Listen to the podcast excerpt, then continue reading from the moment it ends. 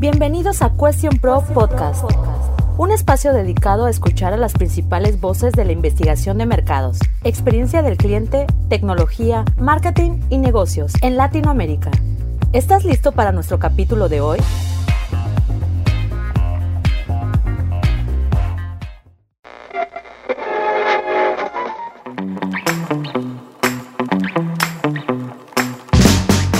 Hoy en Question Pro Podcast, nuestros invitados hablarán del impacto de la pandemia en el Customer Experience, los cambios en la manera de implementar y medir la experiencia del cliente y mucho más. Escuchemos a Yami Almaguer Hill, experta en CX y autora del libro Customer Service versus Customer Experience. Eva Guerrero, CEO and founder de Ansar CX y Juan Diego Aguirre, cofundador de Marcapasos. Y como anfitrión, Raúl Rodríguez, director de Question Pro CX en Latinoamérica. Comenzamos.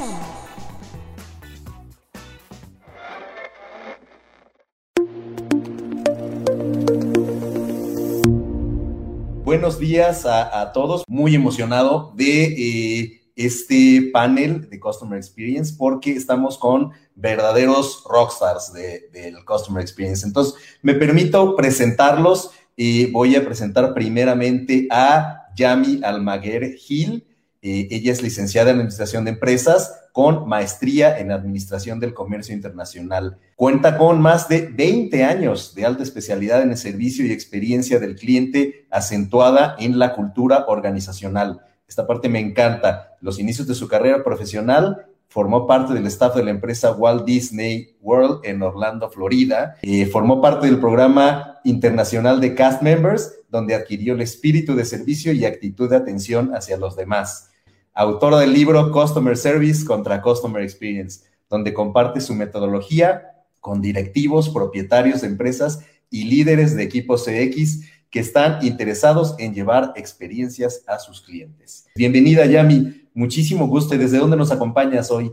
Muchas gracias, gracias por la invitación. Estoy en Monterrey, en Monterrey, México. Aquí es donde me encuentro ahorita. Muy bien, muy bien. Pues bienvenida. Vamos a la segunda estrella, que es Eva Guerrero, apasionada de la experiencia del cliente con la misión de contagiar la pasión y el verdadero valor de una cultura centrada en el cliente. Con más de 15 años de experiencia en investigación de mercados, utilizando metodologías cualitativas y cuantitativas, diseño, desarrollo e implementación de programas de voz del cliente, medición de satisfacción y lealtad.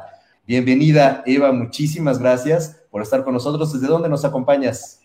Hola, Raúl, muchísimas gracias. Gracias por la, invitación y por, por tus palabras. Desde Toluca, Estado de México. Muy bien, muy bien. Pues bienvenida nuevamente y vámonos con nuestra tercera estrella, que es eh, Juan Diego Aguirre Galarza es especialista en investigación de mercados, ventas, marketing y apasionado por el emprendimiento. Cofundador en Marcapasos, que es una, agencia de estudios de mercado, analítica de datos, marketing, desarrollo de nuevos productos y estrategia comercial. Juan Diego, muchísimas gracias desde Quito, supongo. Hola, muchas gracias Raúl y a mi Eva. Un gusto saludarles desde acá, desde el frío de Quito. Aquí se hace frío, de veras. Entonces, mucho gusto, gracias por la invitación. No, al contrario, al contrario, Juan Diego, pues eh, empecemos ahí nuevamente. ¿Cómo nos ha afectado el tema de la, de la pandemia? ¿Cómo ha afectado a la experiencia del, cliente? ¿Qué se fue? ¿Qué, se, qué, consideran que se va a quedar? ¿Cuáles son los nuevos eh, medios de interacción por los que nuestros clientes están contactando a las, a las empresas? ¿Qué nos puedes decir, Yami? Bueno, creo que este es un tema súper amplio, sobre todo en esta cuestión de los clientes. Ha venido a fortalecer y también ha venido a bajar la, el servicio en algunas empresas. Entonces, yo creo que tenemos de los dos pros y contras. Creo que la parte que ha venido a fortalecer y a empoderar y a, eh, sí, a darle fuerza al servicio a clientes es que las empresas tuvieron que eh, innovar en todo tipo e incluso en esta parte del servicio a cliente. Ahorita que estamos post pandemia, y es donde yo estaba reflexionando que al menos en donde yo vivo en la ciudad, las muchas empresas, y estoy hablando específicamente de los restaurantes, mejoraron el servicio a clientes. Ahora resulta que voy a un restaurante y me atienden muchísimo mejor, muchísimo más rápido, son muchísimo más amables y creo que esta pandemia vino a dar una sacudida en este aspecto y ahorita a lo mejor hablamos post pandemia, pero me he podido dar cuenta de ello. La parte que baja el servicio a clientes, la pandemia que vino a afectar, que también me percaté de ello, es que desafortunadamente varias empresas, y estoy hablando de un alto porcentaje de empresas, estuvieron utilizando esta cuestión de pandemia para bajar su servicio, justificando que había pandemia, justificando que no tenían suficiente personal, que no funcionaba algún sistema, y todavía ahorita que ya estamos casi de salida, pueden encontrar todavía empresas que se están tomando de ahí para bajar su servicio. Entonces, creo que el principio fue parte de la curva, fue parte del desconocimiento que todo el mundo teníamos. Sin embargo, yo creo que esta es una llamada de atención y de, de acción a las empresas para luego, luego ponerse las pilas y no ver reflejado cualquier cosa externa, porque ahorita fue pandemia, pero puede ser cualquier otra cosa externa que pueda venir a desestabilizar tu servicio y sobre todo a tus clientes, porque los clientes ahí están. La cosa es cómo reaccionamos ante esas eh, situaciones externas que pudieran estar afectando a tu empresa. Estás escuchando Cuestión Pro Podcast. Eh, eh, interesante lo que, lo que mencionas, ¿no? Como algunas tomaron acciones inmediatas para retener a sus clientes, mejorar su experiencia y otras lo utilizaron de pretexto, ¿no? Para, eh, al haber disminuido el valor, digamos, de su, de, su, de su servicio, ¿no? Sí, exactamente. Eva, ¿qué crees que haya cambiado en la manera de, de, de medir y de implementar estrategias para enriquecer o para, o para entender mejor la experiencia de, de, los clientes. ¿Ahí crees que hubo cambios o sigue más o menos la misma tendencia? Fíjate que muy de acuerdo con, con lo que platicaba Yami, creo que sí, a muchas de las organizaciones las agarró desprevenidas, ¿no? Y, y parte de este tema de, de parálisis o de incapacidad de las organizaciones para reaccionar es justamente los los cambios que se han tenido que realizar en la gestión de la experiencia de cliente. No creo tanto que las herramientas o las metodologías estén cambiando, más bien creo que es en, en la gestión, es decir, entre este sentido de urgencia, en donde ya no podemos sentar a toda la junta para hacer un Customer Journey Map de cinco sesiones y pegar nuestros post-its y entonces hacer juntas de innovación. Y... No, había que reaccionar, había que, atacar, había que eh, comenzar a implementar muchísimo más rápido que la manera en la que estábamos acostumbrados a llevar las herramientas de experiencia de cliente. Y te puse una solo, por ejemplo, pues no íbamos a tener tiempo de armar nuestros governance, de las juntas del comité, sino teníamos que hacer eh, acciones muy rápidas, porque ya eran acciones eh, reactivas. Y por supuesto que, bueno, eso se debe a que muchas de las organizaciones no traían muy clara su visión. Si hubieran traído muy clara su visión, o quienes sí la traían mucho más clara, fue más sencillo, fue más sencillo implementar y gestionar estas herramientas porque ya tenía equipos capacitados, ya tenía equipos sensibilizados, era más sencillo. Entonces creo que el sentido de la urgencia lo único que nos hizo fue agilizar nuestras propias herramientas, agilizar todo lo que ya traíamos dentro de nuestra organización y sacar a flote las mejores no solo actitudes y comportamientos dentro del equipo, no solamente el ADN, no solamente el tema discursivo de los CEOs, sino ver de qué estábamos hechos y ver que cada una de estas herramientas se podían implementar de manera mucho más práctica. Y esa para mí ha sido una de las grandes enseñanzas, porque muchas veces como consultores, lo digo desde mi propia visión, queremos perpetuarnos en las organizaciones. Y claro, por supuesto, y, y, de verdad que tengo, tengo clientes y compañías con las que he trabajado 14 años y ahí hablamos de lealtad, de lealtad de ambas claro, partes. Claro. Pero, pero un consultor también tiene que aprender a, a, a dar estrategias, a ayudar a las organizaciones a implementar realmente eh, estrategias que puedan ser replicadas por todos los miembros de la organización, en todas las instancias, en todos los puntos de contacto.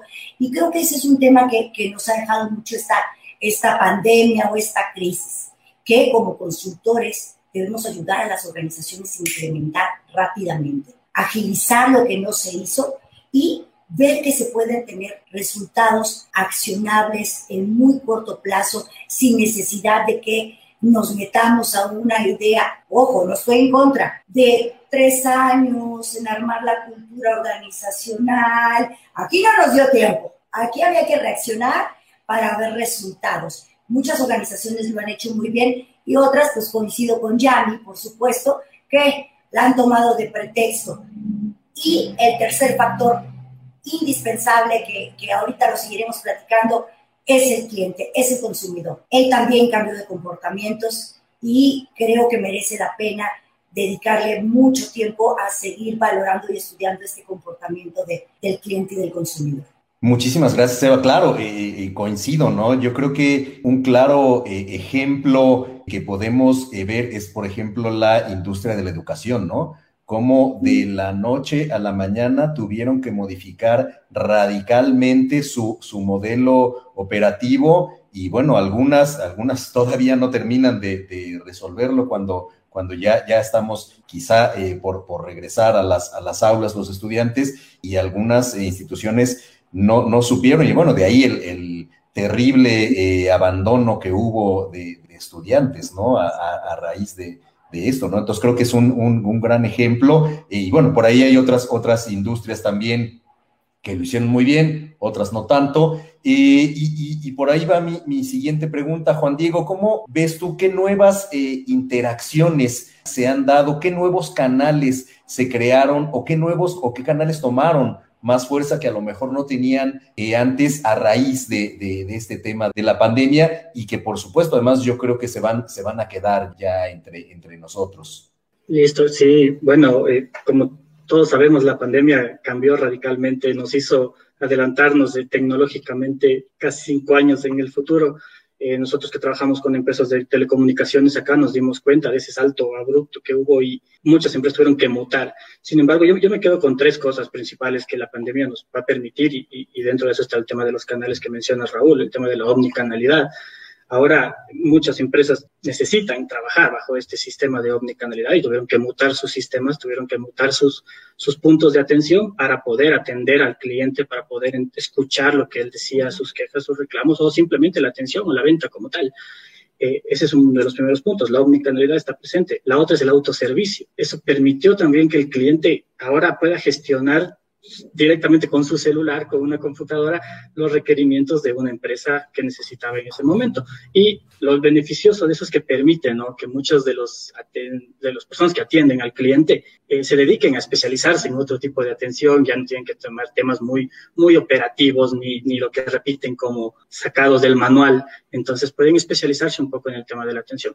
Y el otro tema es la empatía. En este año se, generó un tema de empatía con el cliente y las empresas que mantienen a sus clientes actualmente son los que pudieron generar esa empatía con su cliente interno y con el, el cliente tradicional. Entonces, eh, yo me voy más por esos tres puntos y, dentro de eso entra un, lo, envuelvo en una bolsita que se llama ahora todo el tema de analítica, todo el tema de base de datos, todo el tema de, de integración con plataformas tecnológicas que te permitan meter toda esa cantidad de información que está ahí y ahora sí puedes transformar esos datos en conocimiento para, para tomar acciones y estrategias en las empresas. Muy bien. Question Pro hace todo eso, por cierto. ¿eh? aprovechando, aprovechando el comercial. sí, así es. no, bueno, claro, claro, sin duda eh, coincido, ¿no? Yo creo que estar presente ahora en muchos canales, que, que bueno, por ahí eh, se, se, confunde el tema omnicanalidad con multicanalidad, ¿no? Este, la realidad es que también es importante, creo yo, estar presente en, en la mayor cantidad de los, de los canales, pero hacerlo bien, ¿no? También creo que por ahí hay, una, hay grandes oportunidades para las organizaciones, ¿no? No querer abarcar todos los canales y no hacerlo de la mejor manera, porque bueno, eso finalmente puede resultar contraproducente. Yami, ¿hacia dónde va el, el, Customer Experience hoy? ¿Cómo lo ves? ¿Hacia dónde van las estrategias de Customer Experience en general? ¿Cómo, cómo ves el, el futuro de, de esta tendencia?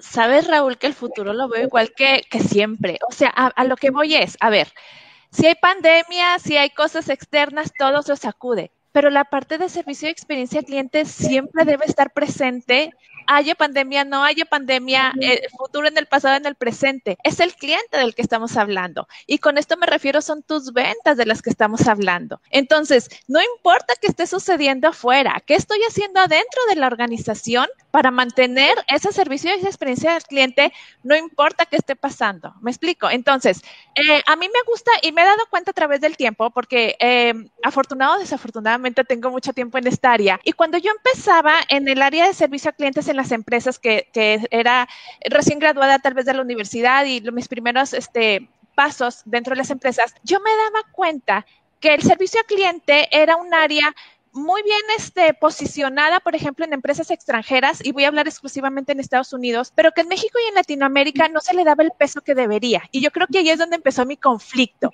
a ver, pero ¿por qué? ¿Por qué en México y en Latinoamérica no se le da el peso, la autonomía, el presupuesto, eh, la atención a esta área tan importante? Y normalmente tomaban las empresas, por experiencia propia, a una personita que te atiende al cliente, que te contesta el teléfono, pero al mismo tiempo eh, está contacto con proveedores y al mismo tiempo a veces hacía la administración o esta figura o esta área depende directamente y todavía del área de materiales o del área de operaciones o del área de manufactura y no tiene una identidad independiente en donde realmente esta, esta área debe de tener el peso correspondiente como para que sea un semillero de proyectos de, mejora internos para la empresa, tomados estos proyectos de en base de la voz del cliente. Esta área es la que tiene el contacto directo con tu cliente y el cliente, aunque no le pongas una encuesta, estas personas saben qué es lo que está pasando con tu cliente, tienen la voz y aquí es donde tienen el poder para poder eh, manifestar áreas de mejora dentro de la empresa y toda la empresa se debería de estar moviendo en pro a esta área. Yo creo que es de ahí donde surge mi conflicto y el libro y a ver, espérenme tantito, ¿por qué no sucede, no? Entonces, creo que respondiendo directamente a tu pregunta, lo que viene siempre es el estar innovando en, en, experiencia del cliente. Innovamos en tecnología, innovamos en producto, innovamos en procesos y donde innovamos en experiencia del cliente. Entonces, creo que ahorita y en el futuro es estar innovando, es profesionalizando el área, estableciendo metodologías, como le decía ahorita Eva, y creo que sí hay avance. la buena noticia es que en mis inicios, ahorita existen estos foros, existen las empresas que cada vez nos invitan más a hablar del tema, existen más personas interesadas en adquirir, por ejemplo, lo digo en lo personal, mi libro y, todo este esta contenido que habla de clientes que están interesados en aprender. Entonces, ahí vamos. Entonces, el futuro todavía sigue eh, poniendo muchísimo más ojo y más esfuerzo y más poder a esta área de, servicio y experiencia del cliente. Síguenos en redes sociales. Encuéntranos como Cuestión Pro Latinoamérica. Ayer precisamente veía por ahí un post de LinkedIn, un, video en, en, LinkedIn donde un colega hablaba y decía que la industria está al revés, ¿no? Que crean un producto, lo comercializan y luego viene el área de, servicio al cliente y que debería ser al revés. Primero pregúntale al cliente qué quiere, luego construye el producto, además ahora con estos temas eh, eh, ambientales, sociales, etcétera, luego véndelo y luego vuélvele a preguntar al cliente, ¿no? Entonces creo que por ahí eh, va un poco, un poco lo que dices y, recomiendo además el, libro de Yami, por favor, ahí si tienen, ahí luego ahorita nos dices dónde, dónde se puede adquirir. Eh, Eva, y bueno, sí, claro, Juan. Aportando, ¿Puedo aportar un, tema en lo que mencionabas? por supuesto, por supuesto. El tema del, ciclo del cliente. Yo me iría hasta más atrás. Eh, ahora las empresas tienen toda la información del cliente a nivel de las bases de datos. Nosotros nos especializamos mucho en la analítica y mucho en los temas de las bases de datos y partimos desde más atrás de eso conocer, tienes unas bases de datos estructuradas donde sabes cuánto gastan tus clientes, cuánto te consumen, cuánto te compran, dónde viven, están casados, están solteros, qué tarjetas de crédito tienen. Tienes toda esa información compilada y está en tantos canales eh, o en tantas tablas que ni siquiera las pueden procesar en, un conjunto.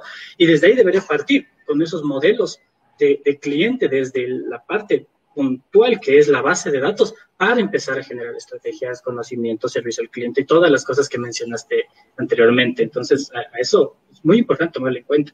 Y voy más allá, Juan Diego. Me, me, gusta mucho esa reflexión porque estamos trabajando ahorita mucho con los emprendedores. Eh, en donde estamos realizando todo su modelo de negocio centrado en el cliente.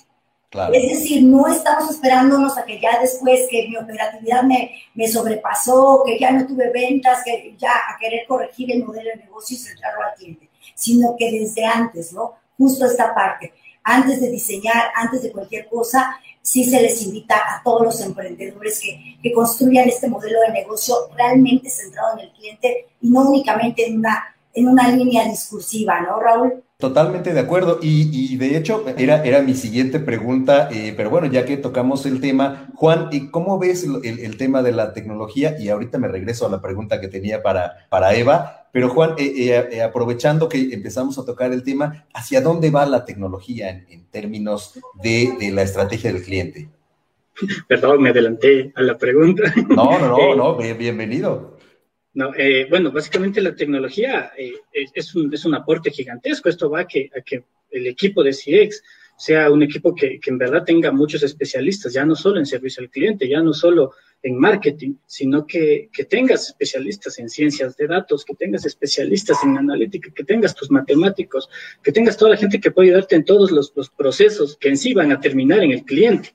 Pero si lo manejas por separado, si solo un departamento de TI tiene la información y no la disponibiliza, si un departamento de marketing saca productos por sacar y no se integran con la parte y, las dolencias del cliente, escuchar las quejas, escuchar sus niveles de recomendación, no se va a poder trabajar. Entonces, el tema es, lograr un equipo de, se puede llamar de CX, como lo quieran llamar, de experiencia del cliente, pero que sea con diversos profesionales en muchas áreas diferentes a lo que tiene que ver con la experiencia del cliente. Entonces me refiero a analistas de datos, a marketing, etcétera. Y todo eso apunta a que, a que y la tecnología es la herramienta que te permite, el bote que te lleva, es el, es el, carro que te permite llegar del punto A al punto B. Entonces ahorita nosotros no nos sirve de nada tener un Ferrari y una herramienta genial si nosotros ni siquiera tenemos estructuradas las bases de datos, ni siquiera escuchamos al cliente, ni siquiera tengo puntos de atención, tengo un punto de atención, entonces no nos sirve de nada. Tiene que ir de la mano la tecnología que, que siempre está avanzando y está al, al, punto, está, está acorde a las necesidades, con este equipo multidisciplinario, con los profesionales adaptados y con, con las personas que sepan manejar ese Ferrari y el camino esté trazado para que se pueda utilizar de la mejor forma. Excelente y además me da pie perfectamente al otro tema que iba a tocar con, con Eva, que es el equipo interno, los empleados. Evidentemente hay, hay que ponerle atención al cliente, eh, tomarlo en cuenta, ver cuáles son sus necesidades y poder anticiparnos de ella. Eh, pero ¿qué pasa con, con los empleados? ¿Cómo se ha movido el campo de la experiencia del empleado y cómo ha impactado esto hacia los clientes, Eva. ¿Cómo, cómo ves ahí ese, ese tema? Una, es una pregunta eh, frecuente cuando hacemos talleres donde si tengo que invertir o priorizar en invertir en la experiencia de mi colaborador o en la experiencia del cliente, ¿qué me recomiendas, Eva? Indudablemente siempre les decimos en la experiencia del colaborador. Sí es muy importante, por supuesto, tener a un equipo que esté eh, contento, que trabaje. Ahora hay tantas disciplinas alrededor como la felicidad organizacional. No basta estar en la lista de los mejor ranqueados como, como empresa para trabajar, sino ir más allá, entender qué pasa, y la pandemia, pues bueno, fue un gran detonador. ¿Por qué? Porque eh, teníamos que ser empáticos y no en esa empatía oportunista, sino una empatía genuina para entender al colaborador, para saber qué era lo que requiere y sobre todo confianza que el colaborador sintiera que realmente confiamos en él en todo momento y que no necesitábamos estar trabajando eh, de manera conjunta para saber que las cosas se están haciendo. Pero esto interviene y viene de una visión centrada en la organización. Si esto no viene en el ADN de las entrañas de la organización, va a ser muy complicado. Sí, se puede sensibilizar, se puede capacitar, pero si el colaborador realmente no lo siente y no lo ve como una parte genuina de la organización, pues mucho menos lo va a transmitir en un momento dado con el cliente eh, externo, ¿no? Debe de, sentirlo y vivirlo firmemente en, las entrañas de la organización, desde la primera cabeza, para poderlo eh, externar. Y nosotros como clientes nos damos cuenta, por supuesto que nos damos cuenta. Una marca no solamente es una gran marca en experiencia de cliente porque logra hacer comunidad o porque logra este, tener un excelente eh, tema de unicanalidad o de multicanalidad, sino porque nos transmite como, como, como empresa, como marca, esa, ese afán y preocupación por su cliente interno y pues con mayor razón por el cliente externo. Entonces, aquellas organizaciones que ahorita están tomando como bandera la experiencia del empleado, que de verdad sea una bandera con acciones, con estrategias, que los lleve a, este, a resultados no únicamente a corto plazo, sino a largo plazo, que se transmita a los clientes finales. Eso es, eso es indispensable y creo que la demás va de la mano con el resto de la, de la estrategia. Pero si no tenemos una estrategia, una visión centrada en el cliente, pues bueno, mucho menos vamos a poder este, eh, embonar estas dos áreas tan, tan importantes. Entonces, creo que, muchas veces las organizaciones se topan con este problema. ¿En dónde invierto mi recurso? Pues sin duda alguna yo creo que en el recurso más importante que tenemos como organización, que son nuestras empresas. Y haciendo las cosas bien, soy fiel creyente que haciendo lo que nos apasiona y haciéndolo correctamente, los resultados económicos y de cualquier otra índole llegan por sí solos. De acuerdo, un, empleado contento y motivado genera clientes igual contentos y, motivados, ¿no? Así es. Ahora, conectando esos dos puntos, Yami, ¿cómo construimos una, una organización centrada en el cliente que no solamente dé buen servicio, sino que verdaderamente esté centrada en el cliente. ¿Cómo le hacemos? ¿Qué le puedes recomendar a nuestros, a nuestros amigos para que empiecen? Hay varios aspectos, Raúl. Hay que empezar primero con la cabeza de la organización. O sea, el director, el CEO, el propietario, y después irlos bajando hacia el staff directivo, gerencial y hacia hacia abajo. Tengo una, una frase que me gusta usar y de hecho la, la, la expongo mucho en el libro que es de tal director, tal colaborador. Tal como está la, la, persona que está arriba, así va a ser la cultura de la empresa. Entonces, si aquí tenemos a un director con una cultura enfocada en el cliente, tenlo por seguro que se, se va a permear hacia abajo. Porque de aquí vienen también las políticas, vienen los procedimientos y viene también el interés de esta persona en entrenar a, su, a sus colaboradores para centrarlos en el cliente, porque todo esto es una cultura. Las personas dentro de una organización llegamos de culturas distintas, aun y que seamos de la misma ciudad, porque en cada familia nos educaron de manera distinta, todo el mundo traemos nuestras propias creencias e incluso cuando llegamos a una organización llegamos con la cultura de la empresa anterior, si es que ya tenemos experiencia, ¿no? Entonces, llegar a una nueva organización hay que adquirir una nueva cultura. Entonces, toda esta nueva cultura va a venir de, la cabeza. Me ha tocado diversas ocasiones en donde cuando voy a un establecimiento y no me atienden como debería, a veces, no sé si les ha tocado, que llaman al supervisor o al gerente o al de más arriba y es muy parecido la, la actitud. Entonces, eh, ah, ok, ya sé por qué. Entonces, traduciéndolo en, en un ABC, tendría que ser el, el que, que, venga de arriba, se va permeando hacia abajo. Es muy importante que esa cultura, los procesos, no los procesos, las políticas que tenga la empresa estén adecuadas a realmente querer dar un buen servicio y una experiencia a un cliente. Te pongo un ejemplo. Una política de garantía, de reembolso, las políticas eh, postventa. En, en la postventa es donde mayor hay falta de satisfacción del cliente porque cuando el cliente ya compró, e, es todo un proceso por el que el cliente pasa por el famoso Customer Journey Map. El, cuando es prospecto, lo estamos enamorando, viene, por fin te compró, te dio su dinero, el cliente se va transformando. El cliente no es el mismo antes de que te dio su dinero y después de que te dio su dinero. Entonces, ya después de que te dio su dinero, el cliente se transforma en exigir más, en dar más y en, en pedirte más rápida solución a algo que por alguna razón tuvo que regresar. Entonces, la empresa, ¿en dónde está poniendo sus recursos? ¿Los está poniendo en la prospección o los está poniendo en el servicio postventa? Aguas. Las empresas le meten bastante recurso a la prospección, al anuncio hermoso y después cuando ya el cliente pasó y te va a regresar algo, resulta que la política, las cancelaciones es un batallar eh, o no se puede porque la empresa piensa que si pongo la política que te regreso tu dinero o te cambio el producto sin pedirte el ticket, entonces todos se van a aprovechar y van a querer hacerlo. Cuando la respuesta es, ¿ya te pusiste a analizar si realmente esto ocurre? Porque análisis que yo he participado con empresas, y yo creo que aquí Juan Diego debe de tener bastante información de esta, va a haber personas que a lo mejor se aprovechen de la política, pero no son la mayoría. Entonces, ¿cuánto vas a perder realmente por facilitarle un reembolso a un cliente contra lo que realmente estás invirtiendo en atraer a tu cliente con un anuncio luminoso? Entonces, ¿por qué no pasas parte de tu presupuesto de prospección a tu política de, de reembolso y el cliente ahí en la postventa es donde se lleva la experiencia. La experiencia que tuvo en la postventa es la que va a ir a decir de boca a boca y ese es tu mejor anuncio. Entonces, ese es el tipo de, actividades o de estrategias de las que hablamos cuando hablamos de estrategias y metodologías. Este tipo de cosas tan sencillas, pero que hay que ponerle atención. El, momento wow. El momento wow. El factor wow, sí.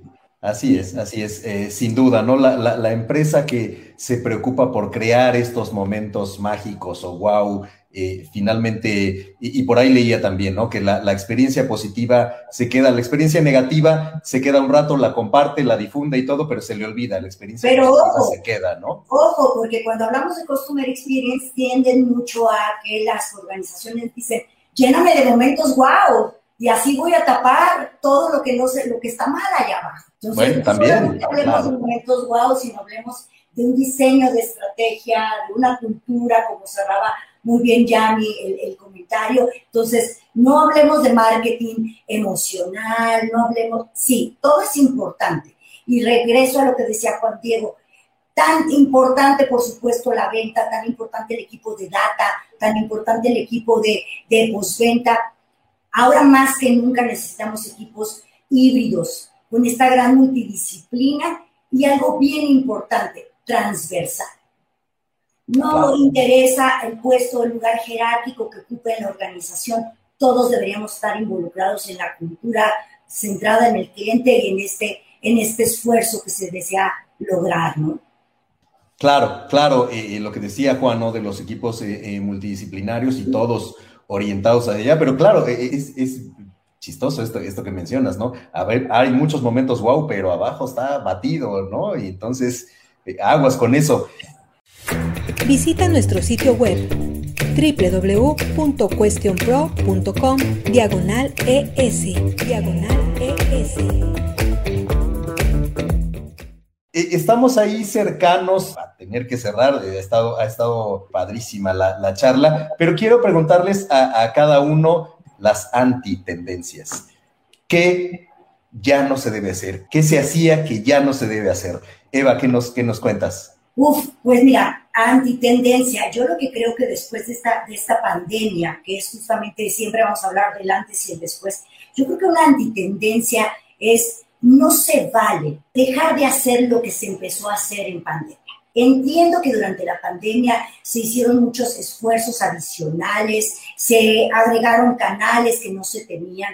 Creo que es momento de eh, revisar, rectificar qué funcionó y qué no funcionó, pero ojo, aquellos agregados de valor, aquellos atributos a los cuales el cliente ya se adaptó, creo va a ser una antitendencia quitarle esas experiencias o esos eh, eh, atributos que quizá eran de deleite durante la pandemia, ahora se han vuelto esenciales. Entonces, lo que no se vale, yo creo que va a ser una antitendencia, es querer cortar. Es decir, ya se acabó la pandemia, ya no soy buena onda, ya no hay cancelaciones, ya no te atiendo, ya no tengo, todos mis asesores están ocupados.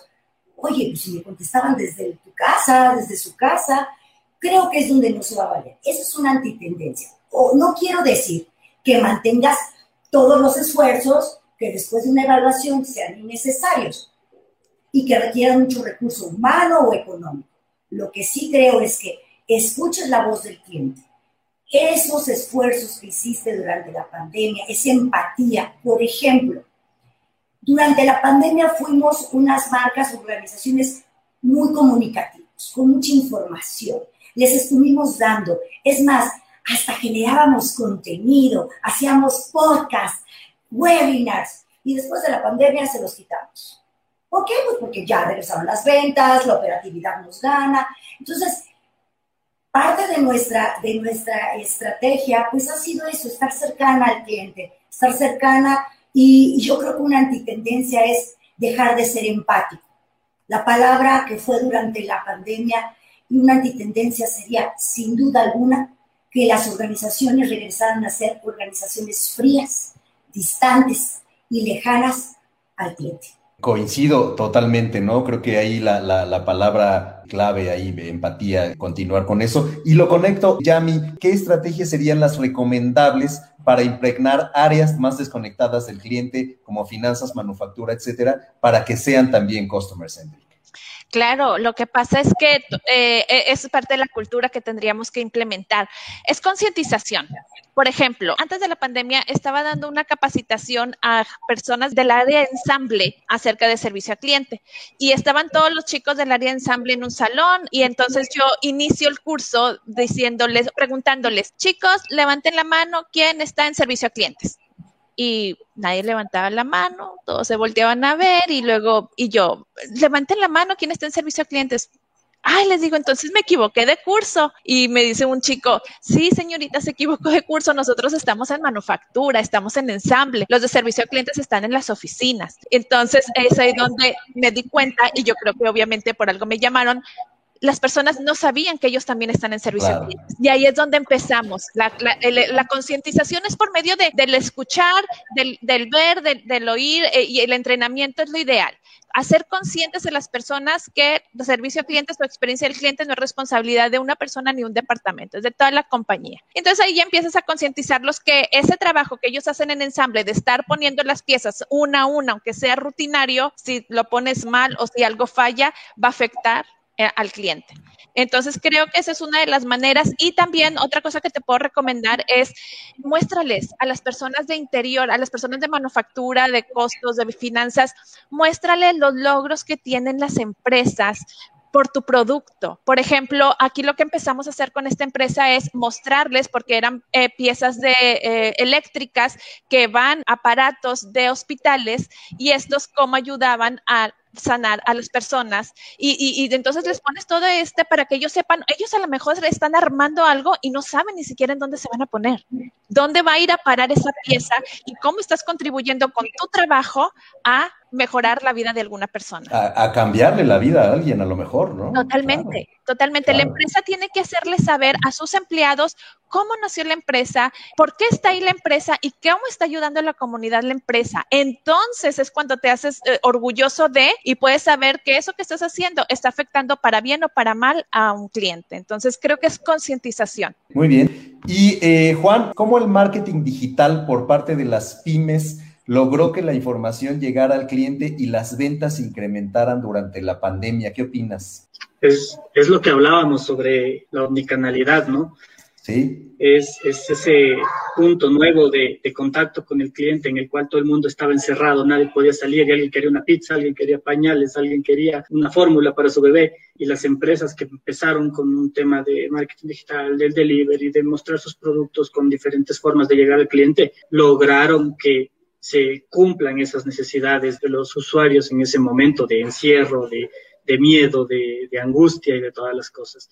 Entonces, eh, y ahora el marketing digital llegó para eso, llegó para, para quedarse y se va a quedar como un canal más de venta, como un canal más de comunicación, como un canal más de, de posicionar marca, pero hay que ser ese tema socialmente responsable con, el uso y el manejo del marketing digital para que no afecte la cadena de valor, no afecte el tema del, del escuchar al cliente, que, eso también es muy importante, porque lo que más nos dan ahora es formas de vender y, y estrategias, y con cinco dólares puedes hacer un montón de pautas y te permite llegar a muchas personas, pero hay que hacerlo responsablemente para que no te afecte toda la cadena de atrás, que es la que hablaba, que, que es importante. Y, y, aportando un tema también, de lo que decía Yami, perdón, las empresas deben de dejar de medirse por un indicador puntual, que muchas empresas lo tienen.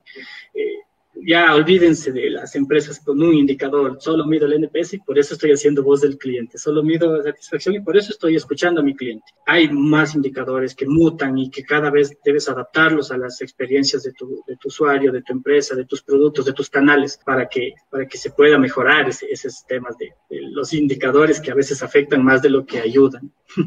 Y justamente, Juan, digo, este, complementando lo que dices, completamente de acuerdo, abrimos muchos canales y no los escuchamos todos. Creemos únicamente el indicador que nos da el resumen de la plataforma digital y que la voz... Pero entonces, y lo que está en redes, y lo que está en el otro canal, y lo que está en el otro canal, lo dejamos fuera. ¿no? Entonces creo que es el momento de cerrar esa pinza, cerrar esa pinza junto con las plataformas digitales, junto con eh, sí los correctos indicadores, pero más que buscar el ROI o el ROX inmediato, pues hay que buscar esa, e, esa, esa, ese afianzamiento completo en, experiencia de cliente. Entonces, completamente de acuerdo conmigo. A, eso, a eso me refería con la multicanalidad, ¿no? Este, e, es importante estar presente en muchos canales, o e, en la mayoría de los canales, pero atenderlos de manera adecuada y responsable, ¿no? Así es. ¿Para qué abrimos canales si no los vamos a escuchar? O sea, entre más puntos de contacto, mayor es la posibilidad de insatisfacción de nuestros clientes. Claro, con esto no diciendo quédate con, quédate con la, la pura sucursal, ¿no?